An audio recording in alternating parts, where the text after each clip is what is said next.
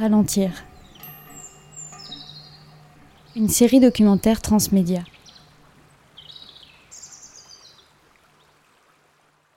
Perdre son temps. Gagner en efficacité. Être plus productif. On a souvent l'impression de courir après le temps. Dans cette série de podcasts de 4 épisodes, on vous propose de ralentir. Dans le premier épisode, nous avons exploré l'évolution des rythmes de travail questionnant la semaine de 4 jours et le travail asynchrone. Nous allons vous parler dans ce deuxième épisode du temps numérique. À l'ère des smartphones, du haut débit et des objets connectés, il est parfois difficile de répondre au flux perpétuel d'images et d'informations que l'on reçoit. À titre de comparaison, ce sont chaque seconde deux bibliothèques nationales qui sont créées sur le web, soit 15 millions de livres. Ce flot incessant peut entraîner des usages excessifs, voire compulsifs chez certaines personnes. Thierry Crouzet, ancien blogueur sur les nouvelles technologies, et Benoît Averti, développeur web, ont subi cette overdose de connexion. Dans ce podcast, ils témoignent de leur stratégie pour retrouver du temps pour eux, du temps pour les autres. Les psychologues Vanessa Lalo et Michael Stora, spécialistes des pratiques numériques, interviendront également tout au long de cet épisode. Comment le numérique bouleverse notre rapport au temps et aux autres? Comment se réapproprier ces outils pour favoriser une connexion intelligente? Ils répondront à ces questions. Bienvenue dans le deuxième épisode de la série Ralentir consacrée au temps numérique. Bonne écoute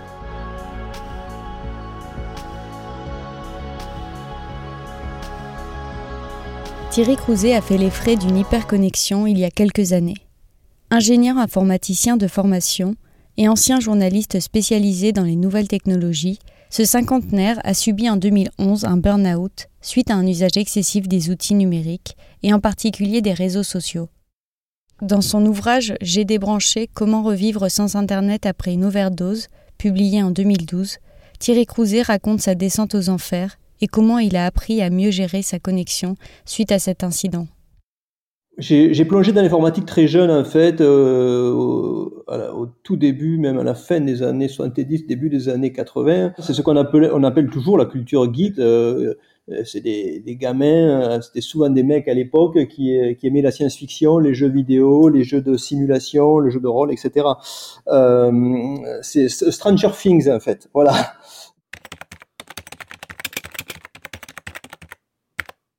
J'étais gamin et les ordinateurs étaient assez fascinants. On croyait qu'on allait avoir de l'intelligence artificielle partout. Donc voilà, j'ai plongé là-dedans et j'ai appris à programmer, j'ai appris à bidouiller des ordinateurs, à en fabriquer, à en démonter, tout ça. Pour Thierry Crouzet, Internet a permis de mettre en relation, de fédérer de nombreux individus, et ce bien au-delà des frontières géographiques habituelles. Mais d'un autre côté, cette socialisation à grande échelle a entraîné une guerre de l'attention d'une part entre les usagers du web, pris dans une course à la visibilité, une course au like, d'autre part entre les entreprises du web qui déploient moult tactiques pour capter notre attention. Dans leur ouvrage La guerre de l'attention, publié en 2022, Yves-Marie et Florence Houillot mettent en avant la compétition des réseaux sociaux pour ancrer certaines de nos habitudes dans le quotidien. Par exemple, le réseau Snapchat, très utilisé chez les moins de 25 ans, appose sur le côté de chaque discussion une flamme accompagnée d'un chiffre qui correspond au nombre de jours durant lesquels des messages ont été envoyés sans interruption. 24 heures de silence et la flamme s'éteint. Les snaps quotidiens deviennent ainsi des preuves d'amour. Au début des années 2000, Thierry Crouzet était déjà très actif sur les ancêtres des réseaux sociaux, les blogs. Très vite, il est tombé dans une quête de reconnaissance perpétuelle et la peur de rater quelque chose connu sous le nom de FOMO, The Fear of Missing Out. Moi, je me suis laissé entraîner dans, ce jeu de, vouloir toujours plus de visibilité parce que je me suis rendu compte que chaque fois que j'avais des likes ou l'équivalent, au bout d'un moment, je me disais, ben, j'existe, en fait. Chaque fois que quelqu'un réagissait, un bien ou un mal, peu importe, c'était comme me dire, tu existes, tu existes, tu existes, tu existes. Et en fait, on devient accro à cette information. Et puis, ça a été démontré depuis que chaque fois que quelqu'un fait un like, on éprouve une récompense, c'est comme manger un morceau de sucre, c'est comme pour le, fumeur allumer une cigarette de plus. Donc il y a un mécanisme d'entraînement qui se fait où on devient euh, d'une certaine façon accro à cette récompense-là et on en veut toujours davantage. En fait, j'ai fait un malaise une nuit, donc euh, voilà, c'était c'est ce que je raconte au début de, de J'ai débranché. Hein. J'étais, c'était la Saint-Valentin, j'ai fait un malaise, je me suis réveillé au milieu de la nuit, j'ai cru que j'avais, je faisais un incident cardiaque. Donc voilà, donc et ça, c'est ce qui m'a envoyé à l'hôpital pour faire des examens. En fait, en fait, le diagnostic a été que j'avais fait une crise d'angoisse et non pas un problème cardiaque. Et on a vite compris que j'avais fait une sorte de burn-out à force de passer tellement de temps connecté le jour, la nuit. Euh, en permanence en fait. Je, dès que je me réveillais la nuit, c'était pour aller voir ce qui se passait sur Internet, parce qu'Internet s'arrête pas la nuit, donc ça continue. Donc euh, c'était devenu invivable et mon corps en fait il m'a dit stop. Voilà. Et donc c'est le corps qui c'est pas c'est pas ma conscience qui a, qui a, qui a pris la décision, c'est mon corps.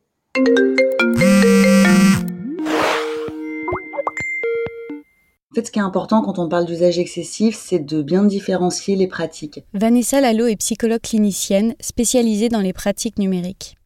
Alors scientifiquement et médicalement, euh, les addictions euh, aux réseaux sociaux, à Internet, etc. n'existent pas. En tout cas, moi, je parle plutôt de pratiques excessives plutôt que d'addiction, parce que la notion d'addiction, elle est très galvaudée, elle veut un peu plus rien dire parce qu'on l'utilise beaucoup trop euh, au quotidien. Donc mon travail de psychologue, c'est toujours de distinguer euh, dans les différentes pratiques, non pas forcément le temps d'écran, le temps euh, sur les réseaux, mais plutôt de comprendre euh, quelle pratique, quel intérêt. Est-ce qu'on est vraiment en train de perdre son temps à regarder des défilés de chats et des pandas qui tombent, ou est-ce qu'on est en train de s'investir pour des causes militantes, en train voilà de maintenir du lien social avec ses amis, avec ses proches? Et c'est pas du tout pareil en termes de pratique. Thierry Crouzet n'était pas addict au sens scientifique, médical du terme, mais ses usages excessifs ont tout de même eu des effets bien concrets sur sa santé mentale et physique. Cette overdose de connexion, Thierry Crouzet n'est pas le seul à l'avoir subi. Selon la récente étude Digital Society Forum d'Orange, plus de la moitié des Français se sentent saturés d'images, de vidéos, de likes, de notifications. Qui n'a jamais été perdu dans un tunnel de vidéos? Qui n'a jamais été absorbé par un flux d'images? Le numérique bouleverse tout simplement notre rapport au temps. Même si on a l'heure sur notre euh, téléphone ou notre ordinateur, etc., en fait, on va toujours passer un peu plus de temps que prévu sur Internet, parce qu'un lien en entraînant un autre, une publication en entraînant une autre, euh, bah, finalement, voilà, notre cerveau, il est quand même en confort hein, euh, dans ces moments-là, donc il n'a aucune raison de vouloir s'arrêter. Euh, et ça, c'est pour moi ce qui est le plus problématique, c'est plutôt toutes les lectures automatiques des vidéos par défaut, par exemple, parce que ça nous empêche euh, vraiment de prendre une décision au niveau de notre cerveau. C'est-à-dire que notre cerveau, si tout se lance tout seul, il va pas se poser la question à deux fois, est-ce que vraiment j'aurais voulu cliquer sur ce contenu? Et une fois que les choses sont lancées, pour peu que ce soit des petites vidéos courtes, par exemple, ben on va finalement la subir et la regarder jusqu'au bout. Alors que si on avait eu le choix et qu'il avait fallu cliquer dessus, potentiellement n'aurait pas été euh, dessus. Donc ça, ça impacte un peu quand même notre prise de décision, euh, euh, voilà, au niveau du cortex préfrontal, quoi, finalement. L'auteur américain Nicolas Carr, spécialisé dans les nouvelles technologies, pointe en effet du doigt l'impact du web sur nos facultés intellectuelles dans son livre Internet rend-il bête? L'abondance d'informations produirait selon lui une pensée hâtive et distraite. Voici un extrait de son ouvrage publié en 2010. J'ai l'impression que le net endommage ma capacité de concentration et de contemplation. Que je sois en ligne ou non, mon esprit compte maintenant avaler l'information telle que le net la livre, dans un flot rapide de particules. Le plongeur qui naguère explorait l'océan des mots enrase désormais la surface à la vitesse de l'éclair, comme un adepte du jet ski. Dans le documentaire produit et diffusé par Arte en 2016, Hyperconnecté, le cerveau en surcharge, plusieurs scientifiques mettent en évidence la surcharge cognitive que peut entraîner une surconnexion, en particulier à cause du mode multitâche favorisé par les outils numériques. Jean-Philippe Lachaud, chercheur en neurosciences, illustre l'impact sur notre cerveau dans cet extrait. C'est que souvent, on se laisse distraire. C'est-à-dire qu'on n'a pas une intention très claire de ce qu'on cherche à faire. On a un petit peu plusieurs objectifs en même temps. Et du coup, il faut bien imaginer qu'à ce moment-là, le cerveau doit prendre des décisions en fait plusieurs fois par seconde sur ce qui est important ou non. Et cette prise de décision, elle, peut devenir terriblement compliquée si justement on essaie de faire plusieurs choses à la fois, si on n'est pas très au clair sur son intention. Et en plus de ça, on a vu que le numérique va solliciter énormément le système attentionnel. Au lieu d'avoir deux ou trois choses potentiellement intéressantes, j'en ai 15 000. Euh, C'est-à-dire que je suis sur Internet, je cherche à répondre à une question particulière que j'ai en tête, puis tout d'un coup, je vais voir une publicité sur le côté ou un lien. Cliquez sur ce lien pour. Tout d'un coup, je clique, ça y est, je suis parti, j'ai oublié ce que je cherchais. Donc j'ai oublié mon intention initiale. Quand on essaie de faire plein de choses en même temps, même si on affectionne ce mode multitâche, il va quand même falloir garder en mémoire toute une quantité très importante de choses.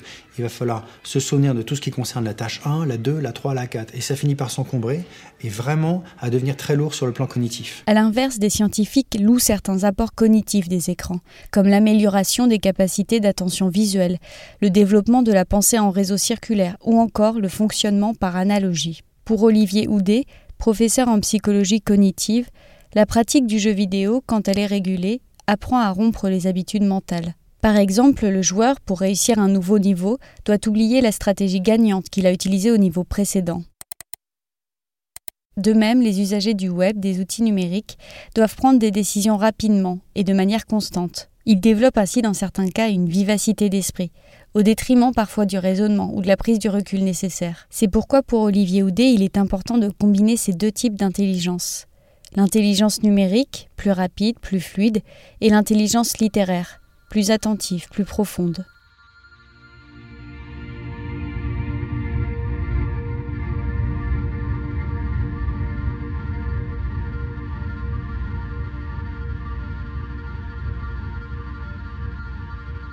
Au-delà de l'impact sur nos cerveaux, le numérique peut aussi modifier notre rapport aux autres, à la nature. Michael Stora, psychologue et fondateur de l'Observatoire des mondes numériques en sciences humaines, témoigne de cette déconnexion du monde que l'on peut éprouver avec un usage excessif des smartphones. D'autres, peut-être une autre manière d'avoir une forme de connexion, comme toujours avec son smartphone, c'est parfois cette tendance un petit peu, lorsqu'on est en vacances, de, de photographier tout ce qui bouge.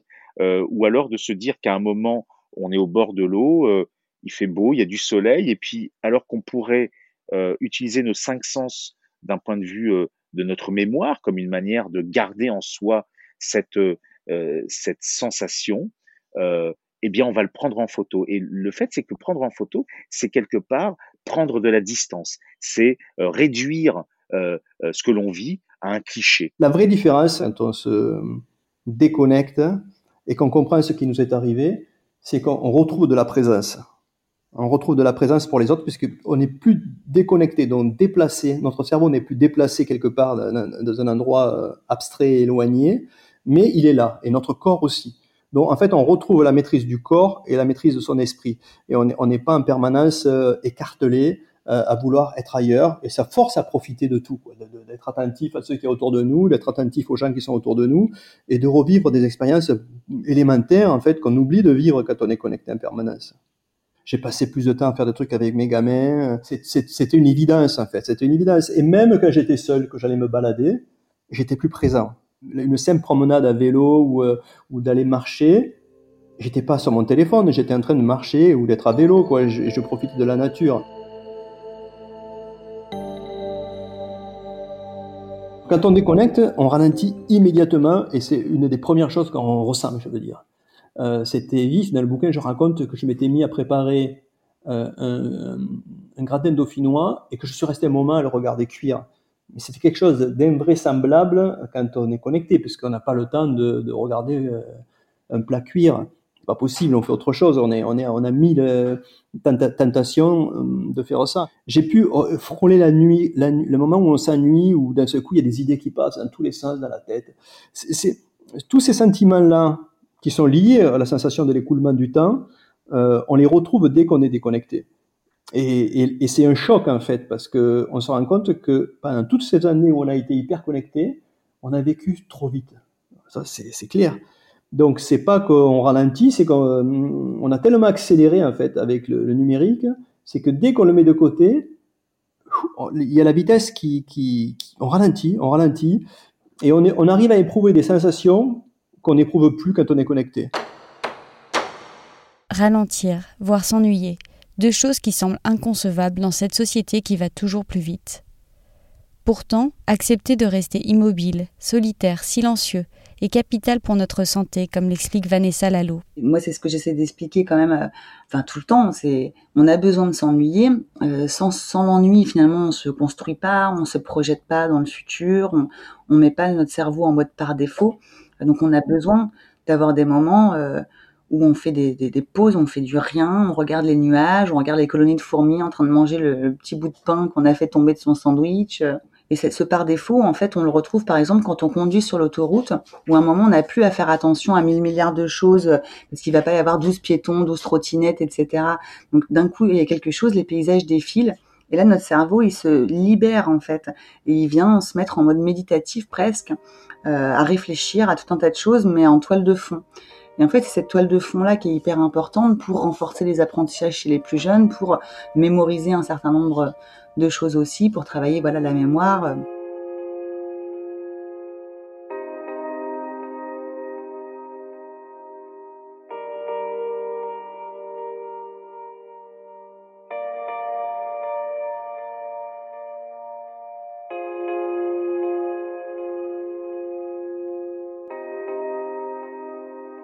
Suite à son burn-out, Thierry Crouzet s'est déconnecté complètement des outils numériques pendant quelques mois. Il s'est ensuite imposé une discipline, comme il le dit lui-même, pour avoir un usage modéré des réseaux sociaux, sa bête noire. Benoît Averti, développeur à Zenica, une agence web à Rennes, est passionné, tout comme Thierry Crouzet, du monde numérique.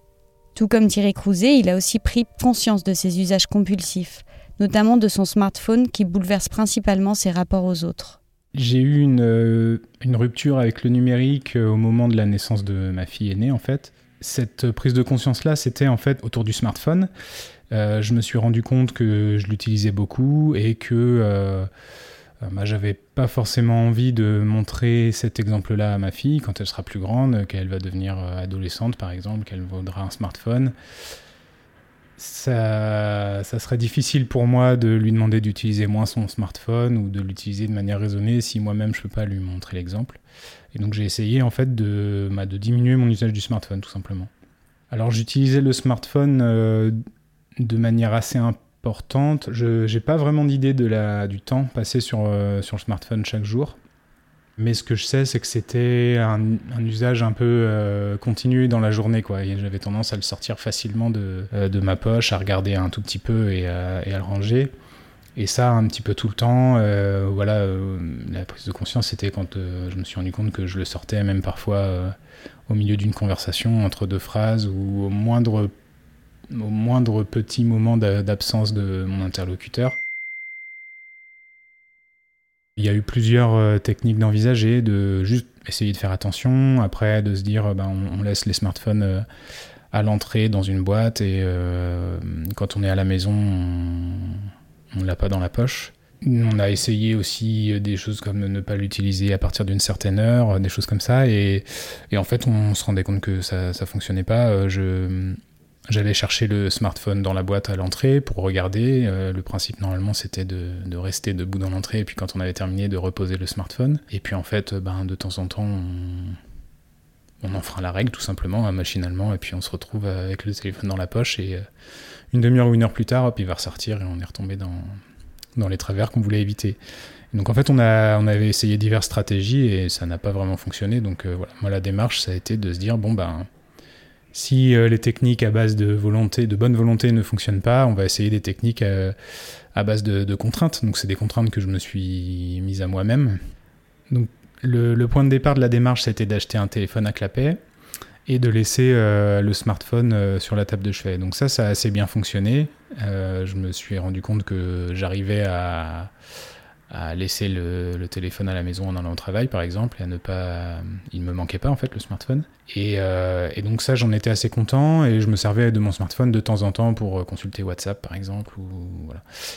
Et un jour, euh, j'ai cassé le petit téléphone à clapet pas cher, c'était vraiment pas solide, donc il, s'est cassé. Donc pour pas me retrouver injoignable et sans téléphone complètement, bah, j'ai repris mon smartphone, j'ai remis la carte SIM à l'intérieur en me disant bah, maintenant j'ai pris des bonnes habitudes et, ça va aller, je vais pouvoir diminuer mon usage du smartphone. Et en fait, pas du tout, les, vieux réflexes sont revenus en l'espèce de quelques jours en fait. j'ai retrouvé l'habitude, j'ai retrouvé le réflexe de sortir mon téléphone, euh, de regarder des choses dessus que je trouvais pas gratifiantes. Donc c'est là que j'ai pris la décision d'investir, de, dépenser euh, plus d'argent dans, bah, dans un téléphone anti-addiction, comme je dis. et donc voilà, j'ai toujours ce, ce téléphone-là depuis quoi.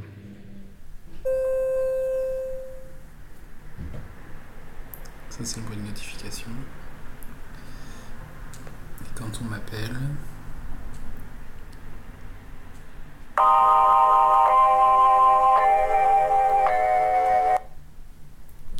c'est les deux seuls bruits. Euh, Il fait que deux bruits, Quand j'ai des messages et quand on m'appelle. C'est tout. Donc c'est assez. Euh, en général, les gens me regardent bizarre. Ça fait pas sonnerie moderne de smartphone. Mais bon, euh, moi je me suis habitué. Et puis après tout, de toute façon, il n'y a, pas, a pas vraiment de choix en fait. Ce téléphone anti-addiction permet tout simplement d'appeler ou d'envoyer des SMS. Il présente aussi certaines options bonus comme un GPS assez basique. Mais Benoît Averti ne peut pas aller sur les réseaux sociaux ou consulter ses mails sur ce téléphone minimaliste conçu spécifiquement pour les personnes qui souhaitent réduire leurs usages. petit à petit, on prend l'habitude euh, de répondre plus tard aux SMS. Ce que je trouve assez sain, en fait, hein, pour, euh, pour les conversations immédiates, il y, a le, téléphone. Même si parfois il m'arrive d'oublier de répondre à un SMS, euh, bon, c'est un peu gênant, mais c'est, c'est le prix à payer, on va dire, pour, perdre cette habitude de l'immédiateté avec le téléphone, parfois au détriment de la personne avec qui on est réellement en fait. Vanessa Lalo, psychologue. Bah, c'est sûr qu'il y a une vraie distorsion euh, du, temps dans tous les cas et que tout s'est accéléré aujourd'hui. Donc on nous, on, nous demande aujourd'hui euh, d'être euh, vraiment efficace, productif en, en, permanence et ça va avec notre société de consommation. Il faut tout le temps qu'on consomme, il faut tout le temps qu'on soit là. Et euh, on reçoit tous des mails où il y a écrit urgent en gros en gras et tout est pour avant-hier. Effectivement, il y a ce côté un peu insupportable parce qu'il y a une injonction en fait à répondre de, de, manière très rapide. Et bon voilà, on est dans une espèce de spontanéité permanente et, et d'immédiateté euh, qui a beaucoup changé nos, nos, codes sociaux. Du coup, on le voit bien, hein, si on veut éviter les problèmes, bah, on va regarder juste la preview de nos messages. On va pas cliquer dessus parce que si l'autre a vu, et ça a même généré plein de chansons et plein de choses hein, chez les jeunes, euh, on va dire tu m'as mis en vue, tu m'as mis en vue quoi. Et ça, ça devient le truc terrible de mettre les gens en vue sans leur répondre en fait.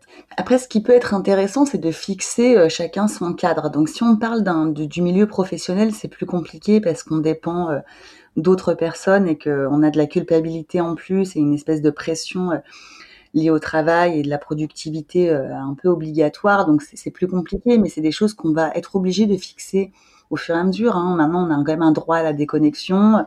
On n'est pas censé vous appeler ou vous joindre euh, par mail le dimanche ou passer euh, les, les, horaires de, de, de, de, fermeture de bureau. Dans la vie personnelle, on peut aussi fixer nos cadres. Euh, voilà, certains veulent des messages vocaux, par exemple, d'autres ne veulent pas. Euh, on peut se mettre d'accord avec nos amis sur le fait que bon bah moi je réponds pas trop à mes messages. Euh, désolé, ça voudra pas dire que, mais euh, je suis comme ça, j'ai pas forcément le temps. du moment que les choses sont un peu explicitées aussi, ça passe en fait. Ce qui est plus embêtant, c'est quand on se sent simplement rejeté par les autres sans sans aucune explication en fait. Donc je pense vraiment qu'il faut qu'on cadre nos, nos pratiques et qu'on arrive à vivre avec ce, numérique qui nous a effectivement beaucoup accéléré pour pouvoir trouver des manières de pouvoir ralentir, de pas tout le temps être en train de culpabiliser, parce que moi je trouve que c'est surtout ça qui ressort, c'est qu'on culpabilise tout le temps en fait, qu'on peut pas répondre à tout le monde, qu'on n'a pas le temps pour tout le monde, qu'on peut pas tout faire, et qu'on se retrouve euh, dans cette espèce de choix cornélien permanent. Euh, choisir, c'est renoncer, et du coup on est quand même obligé de renoncer. Euh, à certaines communications, à certaines euh, euh, relations avec des, personnes, à certains contenus qu'on voudrait regarder. Là, on n'a pas le temps de tout faire, on n'a que des journées de 24 heures. Donc l'accélération, à un moment, elle arrive à son, elle arrive à son paroxysme, mais on ne pourra pas accélérer plus. Donc il va tous falloir qu'on on trouve un, un bon équilibre en fait par rapport à tout ça.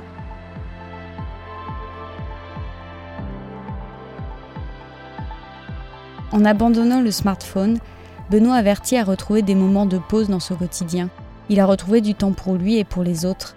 Tout comme Thierry Crouzet en réduisant l'usage des réseaux sociaux ou en retirant ses notifications.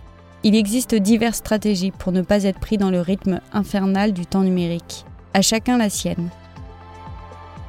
Vous venez d'écouter le deuxième épisode de la série Ralentir consacré au temps numérique. Un podcast réalisé par Alicia Blanchet, mixé par Kylian Jarno, produit conjointement par Kaizen Magazine, Cube et Les Champs Libres. Dans le prochain épisode, nous vous parlerons du temps de la ville et du temps de la campagne. À bientôt!